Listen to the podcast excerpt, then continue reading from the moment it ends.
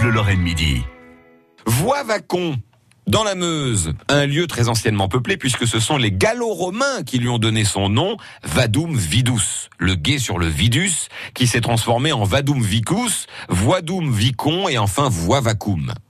Et pour le coup, c'est vrai que le visa, le village est situé sur un gué, un gué qui permet de traverser une rivière qui s'appelle toujours, depuis les Gallo-Romains, le Vidus. Les habitants de Voivacon s'appellent d'ailleurs les Vidusiens, du nom de cette fameuse rivière. Voivacon va devenir importante dans la région, un endroit stratégique qui permet de traverser la rivière sur un axe de circulation capitale, l'axe Reims-Metz, un axe de commerce très important. Les Romains vont d'ailleurs installer un campement à cet endroit, un peu du style, vous savez, de ceux qu'on voit dans Astérix et Obélix pour surveiller le village gaulois. C'est notamment le chef-lieu d'un pajus, autrement dit une sorte de gros canton à l'époque romaine.